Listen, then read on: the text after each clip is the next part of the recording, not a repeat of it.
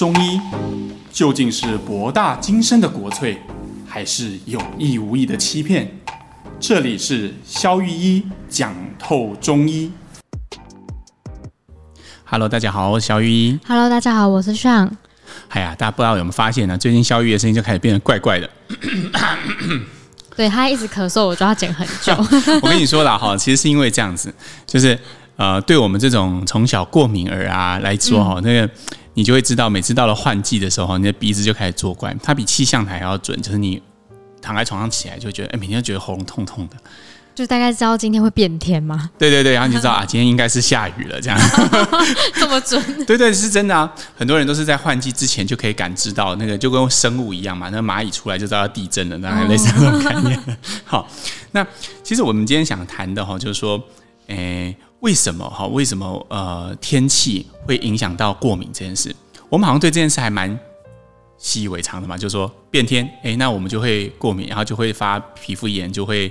但是很少，好像有人去讲说到底为什么会？会过敏？对对对对对。因为好像大部分的人应该是说过敏从小到从从小听到大，然后就会把这个词变成一个很习以为常、很正常的一个一个名词，就会觉得说哦，你过敏哦，所以我流鼻涕，所以我眼睛痒。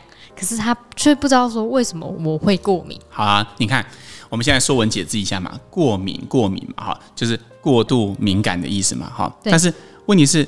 你看，如果我们是讲英文的话，所有的所有的呃呃那个动词后面都要接一个受词嘛，对不对？嗯、过敏在英文里面叫 allergic to，对，它后面那个 to 什么东西，你对什么东西过敏嘛，对不对？哈，那我们过敏到底对什么东西敏感呢？以我们刚刚的例子，萧御医的例子来说，嗯，可能就是对天气或对空气或者是对气温。是敏感的，那有些人可能是对窗帘上的尘螨啊、沙发上的尘螨啊，或者什么敏感。然后有些人是吃到什么不对的东西，比如吃到海鲜，全身开始发疹子。那所以过敏，其实我们一定要记得，在我们谈这个名词的时候，它其实是有一个受格的。什么什么 to？对对对，它是 对什么东西敏感，对不对？哈，那比如说哈，但是很多人，我们来讲一下为什么气温会影响到我们哈。你看哈，现代医学对呃过敏的解释是这样子的哈，他们是偏向化学性解释。化学性解释是，就是他把过敏的过程分解成：第一，你先有过敏源刺激到你，不管你是刺激到你的眼睛黏膜，还是你把它吸进来，或你把它吃进来。比如说，我们假设有一个对海鲜过敏的人，他会肿起来。对对对，虾过敏的人，他吃到虾饺。对，好呀，对，会很可怕。哎，这是一一个我有一年我们家在吃年夜饭的时候，我堂弟发生的事情，就是他明明就对虾过敏，然后他就吃了很多虾饺。我也不懂他为什么这样，而且每年都这样。他想吃吗？对，他就很喜欢虾子，然后他吃了虾饺。然后这个虾子进来之后，对他来讲是过敏源嘛，对不对？对，所以。它的免疫细胞就开始对这只虾子展开攻击，因为它对虾子过度敏感嘛。嗯，它把虾子当做敌人。我们一般人不把虾子当敌人，但它会，它的身体会把虾子当做敌人。好，就有很多免疫细胞靠过去，准备歼灭这只虾子。好，免疫细胞靠靠过去，他们彼此之间要沟通啊，对不对？对。所以他们就会分泌一些激素。好，通常在呃在呃内科学上，我们叫 cytokine，就是一些细胞的激素。嗯，他们是彼此互相沟通。然后还有像烽火台一样。就比如他这个地方开始跟虾子作战，他又开始点，对，他又开始点烽火台，叫更多的免疫细胞来歼灭这个虾子。对对对对对。那这个时候你会想到一件事哈，这些 cytokine 大量的分泌之后，它会像烽火台点燃一样，它会叫更多的肥大细胞来这个地方。哦，肥大细胞。肥大细胞就像一种坦克。为什么它叫肥大细胞？就是它在这个显微镜底下看起来特别特别大。那它就是一种免疫，通常第一型的过敏反应最常见的一种这个免疫细胞。嗯、那大量的肥大细胞靠过来，你的局部就开始肿了，就是外表也会变得开始变。对对对，比如说我，你就看到这个堂弟在餐桌上，他的眼睛就开始肿起来。他是不是觉得因为你在，所以他可以吃？没有，那时候我还没当医生，那这 那是十五年前的事情。Oh, okay. 对，我只是觉得为什么每年年夜饭都要演这一出啦？在我爷爷还在的时候，oh, 对，所以他就是因为他那个像坦克的那个肥大细胞，肥大细胞他来之后，他皮肤就会整个肿起来嘛。对啊，他就会开始。呃，你的你的这个呃血管通透性就开始增加，于是你的地局部就开始肿起来。那肿在鼻子，你就开始流鼻水嘛；肿在眼睛，你眼睛就开始肿起来，开始发红。那肿在这个皮肤上，它就开始出现我们叫 rush，就是那种红红疹，一片一片一片一片，然后会高起来。那个其实好像我们被蚊子叮到嘛，会有一个小包，那只是它是无数个小包连成一片这样子。哦，那就很痒，就然后就很痒。那像这种就是食物过敏嘛，然后可能什么猫小孩啊的毛过敏啊，然后花粉过敏这种，就是为什么会有那么多种的过敏啊？其实每个人的过敏源不一而足，就像刚刚我讲的这个堂弟，他是对虾嘛，那可是有些人他是对牛奶，对不对？我们也听过对牛奶过敏不能喝牛奶的，一喝就拉肚子。有些人是麸质，像外国人很多人对麸质过敏，不能碰麦麦类制品。对，所以如果你看那个。呃，你就去外国人的超市里面，他们都会有那个 gluten free 的专区，就是不含麸质的食物。嗯，嗯，因为很多人对麸质过敏，那还有很多的外国人、欧洲人是对花粉过敏的。哦，对，有有听过。对，那台湾很多人是对花生会过敏的，也有。哎，那这个其实都是蛮常见。那至于为什么他会对这些东西过敏，这个不晓得。就不知道为什么会，对，可能你就可以解释成免疫细胞可能就起效了，他就是不喜欢看到它们。对，那像如果像肖律师你刚刚提到那种气温过敏，为什么会因为环境的温度变化就过敏？其实是这样哈，你看啊，我刚刚为什么先提现代医学机转？你在解释这些呃吃进来的东西，尘螨、麸质，不管是任何，你都会觉得这一套可以解释，但是气温很难解释。对啊，对，你又没有被什么东西刺激到，难道温度有影响到你什么吗？而且每一天的那个环境应该多多少少都不太一样啊。对，而且如果你你假设你的理论是说，在变天的时候，哦，你可能对呃这个某些物质过敏，可是那为什么平常不会，只有变天的时候才会？对不对？嗯，那这个就是一个很奇怪的事情嘛。我们每天碰的东西、吃的东西都差不多，为什么只有在变天的时候才会发作？所以显然在这边是现代医学理论的一个空白。哦，就是也不知道为什么。当然，他们把这个定义成血管运动性过敏，但是实际上，这个这个在中医上有一，我觉我觉得有一个更有解释力的有趣的解释了哈。嗯、一般来讲，我把这个对应到刚刚的化学解释，就里面很多细胞激素啊，很多烽火台啊，很多肥大细胞，我们把它变成完全另外一套解释系统，就是所谓的物理的过敏。物理过敏，你看嘛，温度是一种物理变化嘛，嗯，对吧？所以你看哈。比方说，我们的人的气血的分布，或者我们身体体液的分布，其实大部分的时候是均匀的。你可以这样想，嗯，好。那今天我们遇到一些温度的刺激的时候，我们会产生一些气血重分布的现象。比方说最最显著的例子，你常常看那个漫画啊，或者卡通，都会演到这个桥段：主角走出去，突然一阵风吹来，然后他就会哈啾。哦哦，其实甚至很多人自己都有这个经验，然后你有没有想过为什么？风一吹来就哈啾，是因为突然头被吹冷了吗？我们中医的解释是这样的哈，当你一阵风吹来，我们中医叫寒气嘛，对，寒气袭表就是碰到你的皮肤，这个时候如果说你身体不做一些应对，嗯，那你这个局部就会被这个寒气攻进来，你就会感冒。所以这个时候我们身体需要一个动作，让气血往上往外去做分布。那这个哈啾本身你。用力的这个筋膜收缩的动作，就可以让局部的循环变得更好一点。哦，这就是黄医师常在讲的哈，发炎本身就是为了让循环更好嘛。那哈啾鼻子痒，它本身很多人会觉得鼻子痒很讨厌，我过敏。不不，是你身体需要这个发炎。嗯，因为这个身体这样发炎之后，你的鼻子发炎之后，它就有更多的灌流量，它就会让你的气血往上往外集中，让你不会感冒。哦。那如果像那种每一天过敏到，就是他已经过敏到可能现在要戴口罩嘛？对，他就已经过敏到整个口罩里面都是水的。这种那种哦，那当然。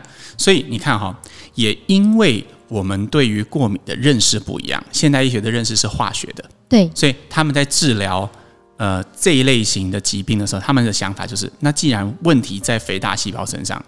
问题在点烽火台身上，那谁点火就干掉谁。好，那所以我们就发明了，呃，不是不是我们发明的哈，就是现代医学就很聪明，他们就发明了合成一种东西，像抗组织胺。嗯，啊，那抗组织胺，组织胺是什么东西？组织胺就是肥大细胞所用来互相沟通的那个 cytokine。所以一旦他们没办法互相沟通，烽火台就被切断了，别人就看不到烽火台，就不会有进一步的肥大细胞靠过来。嗯，所以一台坦克就孤军难鸣，它就不会产生过敏反应。但是我们看到的是什么？哈穷，就是我们看到是遇到冷风，我们需要一个局部的发炎，因为你那个地方太冷了，我们需要其他地方的热靠过来发炎，造成这个地方去抵抗这个寒。嗯，那我想办法让你身体热起来不就好了吗？所以我们的方法就是骗。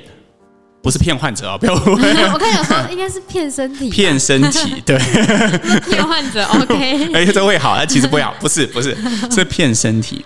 我们会用一些像我自己哈，鼻炎我最常用的药是干姜，干姜就是一个最好治疗过敏性鼻炎的圣药。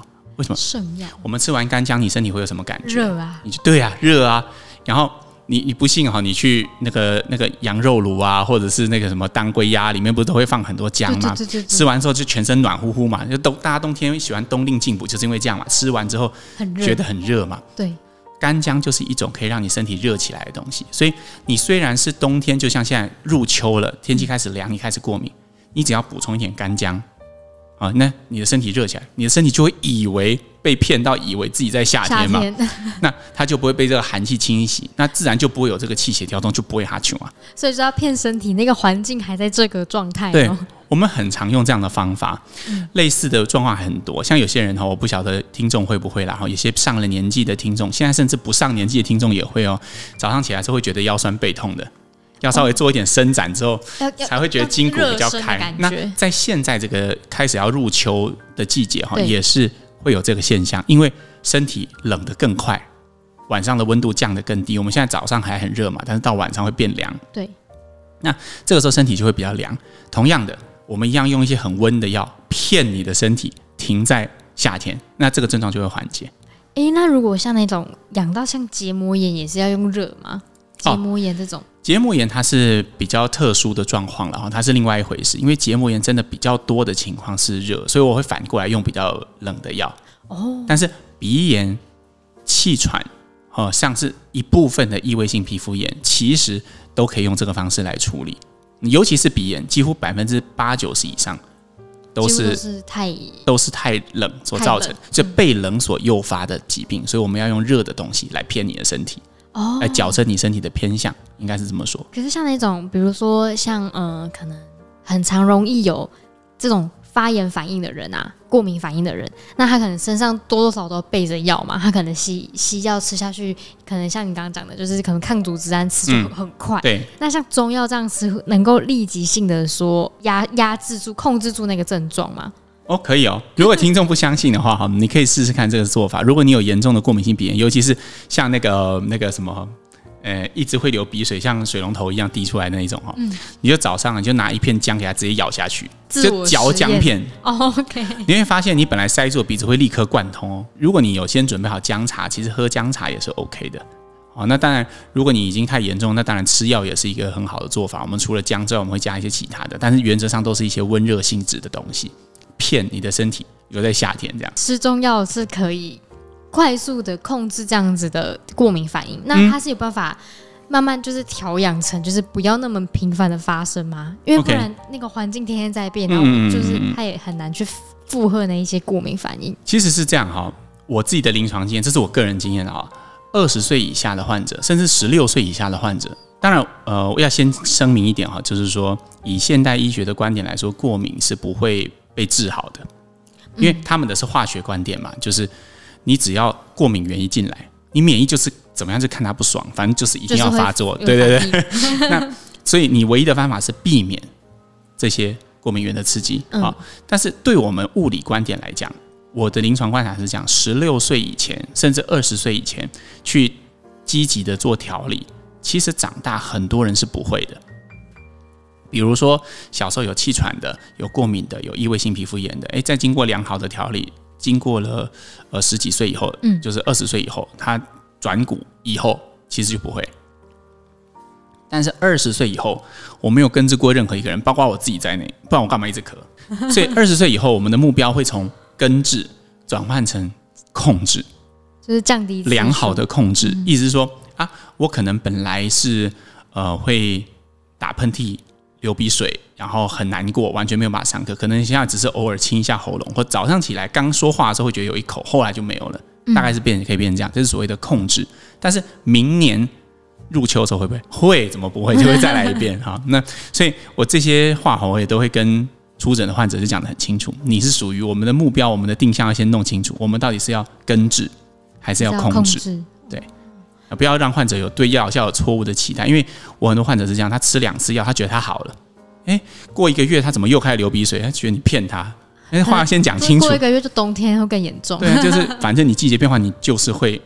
就是会发作，它就是气温改变了。大部分很多人都是因为气温的关系，所以身体有过敏的反应。对啊，有些人变热也会，变冷也会，但是原则上它都跟我们刚刚提的你身体气血的分布有关。那我蛮好奇一个点，就是呃，如果像那种过敏反应发生的啊，然后吃一些可能呃抗抗组织胺这样吃久了会怎么样吗？哦，不会怎么样。就只是他，就只是也是阻断。哎，对对对，这边一定要帮西医他们讲一句话，很多因为 很多人都觉得吃西医吃太多不好啊什么的，就有些人会这样想，然后想说，哎，帮忙问一下。一般是这样了哈。对于这种身体的过敏反应，我们刚刚提到最多是鼻炎嘛，嗯、那其实常见的还有像你刚刚提到过敏性结膜炎，对，或者是异位性皮肤炎，嗯，好，那这些东西通常它的治疗是分成好几线的，嗯，最不严重的。就是用抗组织胺，嗯，而且通常是任务式的吃抗组织胺，哦，现代医学叫 PRN 啊，就是你有症状的时候才吃，嗯，好，没症状的时候就不吃，啊，他也会给你一大堆曼陀珠这样堆在家里啊，如果你有觉得鼻子过敏的时候，你就拿来吃这样，啊，那还有一种比较温和的治疗是属于局部的类固醇使用，就是你可以用一些鼻喷剂，它里面含有一些血管收缩素和一些呃氢剂的类固醇，就喷进去之后就会通，对，就通就会通啊。那这个也是任务式的，它也不会叫你天天喷，基本上就是你有真的很塞的时候你再喷哈。那这个都是还可以接受的，因为局部的类固醇使用被认为是比较安全的，它比较不会造成身体系统性的影响。那再来，如果这都不行的时候，就开始比较后线了，比如说你的荨麻疹发到打不下来。打不下来就要变变人家去急诊，对不对？那你去急诊，他就直接用注射的抗组织胺哦，比较比较哦，就比较厉害的。好，那再来再不行的话，就是让你用吃的类固醇哦。那这个长期就会有一些问题了，因为吃的类固醇，它类固醇吃进去就没有长眼睛嘛，它不会只去鼻子，也不会只去你发疹，全身性的，它就会产生一些全身性的影响啊。那长期吃可能就会产生大家比较熟知的那些什么月亮脸啊，什么水牛肩啊，什么这种看起来比较不好的。副作用，但是其实要声明了哈，那个真的要很长期。如果短期的使用，其实我觉得都是安全的，只要你在呃医师的指示下哈，就是呃去使用这些药物，其实我觉得一定都是安全的。所以刚刚肖教授提到一个，我刚刚听到那个荨麻疹，是不是还蛮多人都会也有荨麻疹？荨麻疹也是过敏，对啊，的一种荨麻疹也是那种过敏啊。那现代医学同样也是使用。呃，化学性解释，就我们刚刚提的，嗯、啊，你碰到什么东西，或者是你吃到什么东西，然后你发，只是那个过敏的反应，主要发生在皮肤上。哦，所以中中医的话，荨麻疹也是，我们也是看，比如说，呃，我们还是认为物理性的可能性很大，因为我们对化学的事情一无所知啦，应该这样讲，嗯、对吗？因为我们没有围观嘛，我们不知道什么肥大细胞，什么烽火台，我们什么都不知道，我们只知道，诶，为什么这个这个患者每一次他发作的时候。哎，都只发在手、跟头、跟背、跟胸前，但是脚都不会有。嗯，哎，这就代表他气血可能是往上做分布发的疹子。好，那我们就会想说，那我有没有办法让气血拉下来，把他气血从往上分布百分之八十拉成上下各百分之五十？如果我有办法做到，疹子就会小。哦。因为因为那个荨麻疹，像之前我有发作过，就是发在肚子，超奇怪的，嗯嗯然后就 也不知道吃了什么，反正也找不到原因，反正就是后来吃几包装就好了。哦，对啊，其实有时候物理的方法虽然看起来很原始啦，但是其实很有效。因为我想到一个寓言故事，不是寓言故事，我觉得我不知道在哪本书上看到的，就是。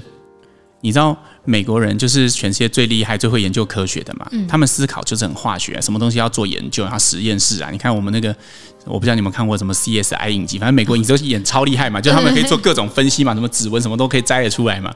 那美国人就会上太空，超厉害，他们就发为了上太空发明一种笔嘛，就是那个笔是可以呃，就是抗重力，因为我们上了太空之后啊，那个会会写不出来嘛，那个墨水会飘起来，你就没有办法像使用原子笔，他们就。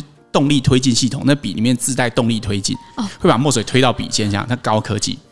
然后美国人就洋洋得意说啊，我们这个科技实在太进步，你看我们这支原子笔到太空都可以用，可以用。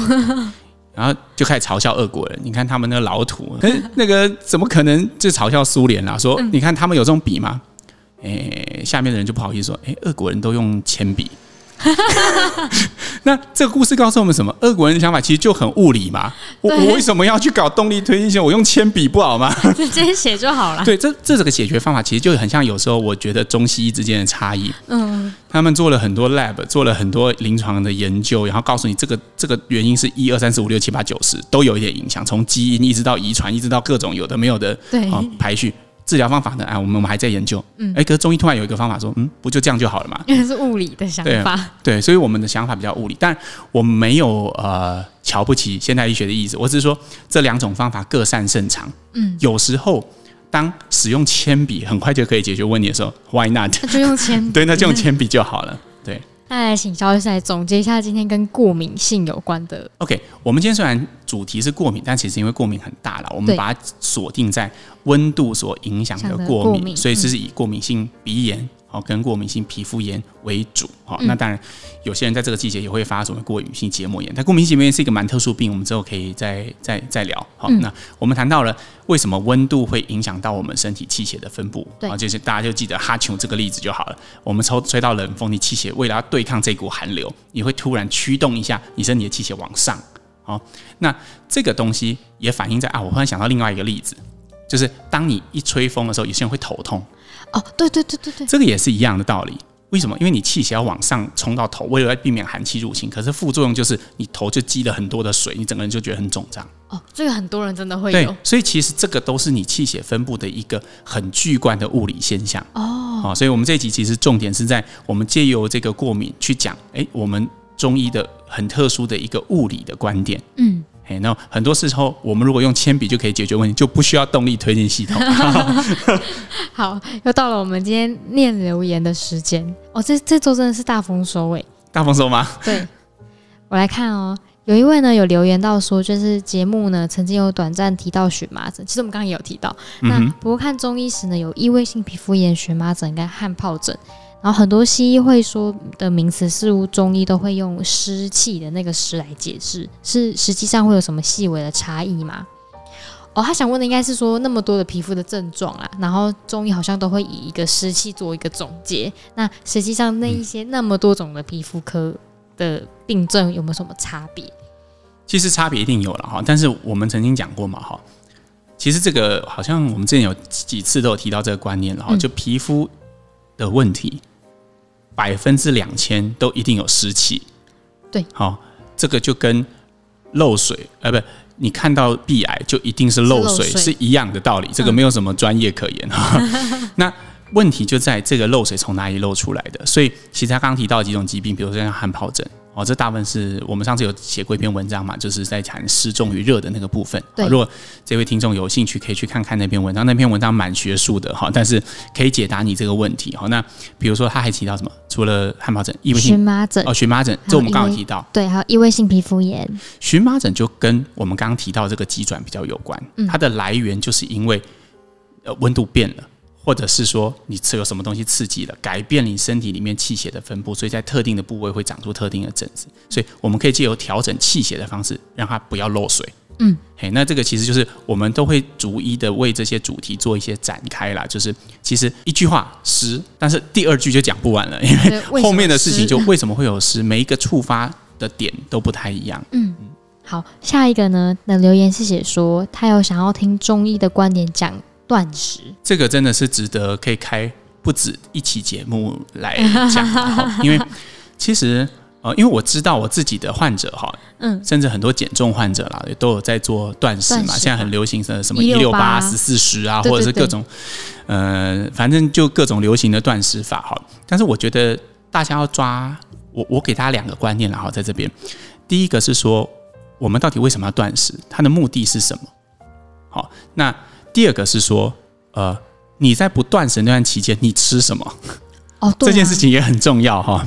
对啊，很多人 focus 在一六八嘛，我们 focus 在那十六小时憋得很辛苦，然后一到点立刻给他狂吃。对，那我觉得你这样会很糟糕了哈。我们这边分享呃这两件事哈，一个是为什么要断食？断食哈，之所以有效，被认为是因为可以稳定我们的血糖嘛，哈。嗯。我们人利用的糖分的顺序是这样：你只要吃了东西，比如说今天上吃了一个饭团，好，饭团这些东西会有热量嘛？对，那它就会变成血糖，会变成葡萄糖进入上的血液循环系统里面。嗯，这时候上的血糖就开始飙升。好，那本来很饿的上呢，因为这些有丰富葡萄糖的血液流进大脑，就会觉得嗯，我饱了，觉得蛮满足的。好，好，OK。那这个时候，可是我们人都知道吗？你不会永远停在饱足的状态，过一阵子你会又饿嘛？为什么？因为这个时候它会启动胰岛分泌胰岛素，胰岛素就是被认为可以把血糖进入细胞，把它抓取来给我们细胞做利用。比如说上要帮我剪辑 Podcast，消耗消耗脑力啊哈，那这时候它就可以被脑部去运用这些能量，那这些能量就被烧完，烧完之后血糖就重新落下，然后上中午的那个饭团就被烧完，晚上可能就要再吃一个饭团之类的。嗯，好，那你看啊，这个过程里面有一个很重要的角色，就是胰岛素嘛，对，它就负责。把我们的血糖转换成我们身体所需要的能量去储存。对，所以其实如果你的身体是由胰岛素来主主导的话，你就会变胖。因为胰岛素，胰岛素所主导的这个过程叫什么呢？在我们呃现代医学来讲，它把它叫做同化，也也就是把本来不属于你的那颗饭团变成你身体的一部分，比如变成一块、哦、吸收进来的概念。对，那就是靠胰岛素去抓取这些葡萄糖，然后把它转换成。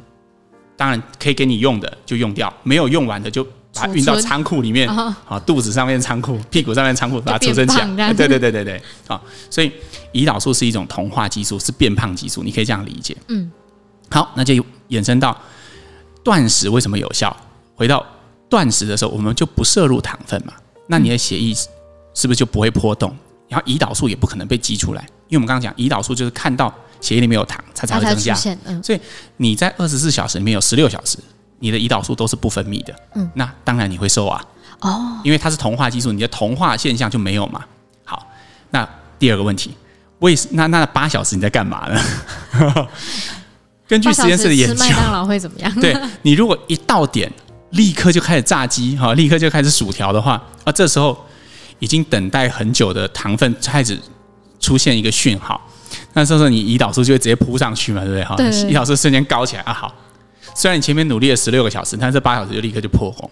所以我鼓励所有在做断食减重的患者，可以尝试一件事啊，你的断食完之后的第一餐，也就是空腹完的第一餐，你可以尝试用蛋白来做开始。